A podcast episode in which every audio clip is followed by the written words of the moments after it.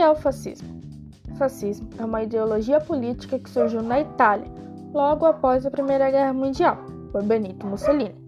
A Itália estava sofrendo por muitas mortes por causa da Primeira Guerra Mundial e tinha um grande medo caso acontecesse uma revolução igual na Rússia, por causa do tremendo caos que aconteceu nessa pe pequena revolução. Uh, o povo tinha um grande medo do comunismo, então resposta contra o comunismo seria o fascismo. No caso, seria ideologia de extrema direita.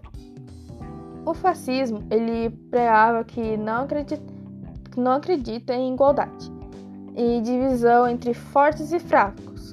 O fascismo também pregava que o povo junto seria mais forte e podia vencer qualquer inimigo. Ao longo do tempo, o fascismo foi se espalhando pelo mundo.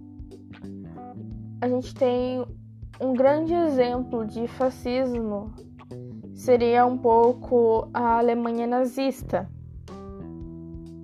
Só um pouquinho, não muito. Uh, outros países também seria Portugal, Espanha e Brasil. Brasil não se dominava um país fascista, mas tinha muitas ideologias fascistas. E isso tudo aconteceu no Estado Novo, na época que Getúlio Vargas estava no poder. Bom, muitos governos atualmente falam que não são fascistas, mas adotam muitas ideologias fascistas. Os fascistas não acreditar que as verdades universais foram descobertas pelos povos antigos. Então, eles pegavam essas ideias e misturavam. Só Deus. Uh, e passavam essa ideia para o povo. Isso praticamente aconteceu a mesma coisa na, com a suástica nazista, que era um símbolo, usava um símbolo que era usado muito, muito, muito tempo atrás por povos, religiões, essas coisas.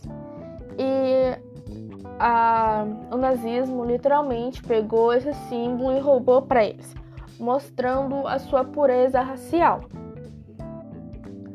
Uh, o governo fascistas criavam essas ideias para acreditar que eles seriam os verdadeiros herdeiros dessas tradições e que seu destino era algo extremamente grande, seria até capaz de confundir com algo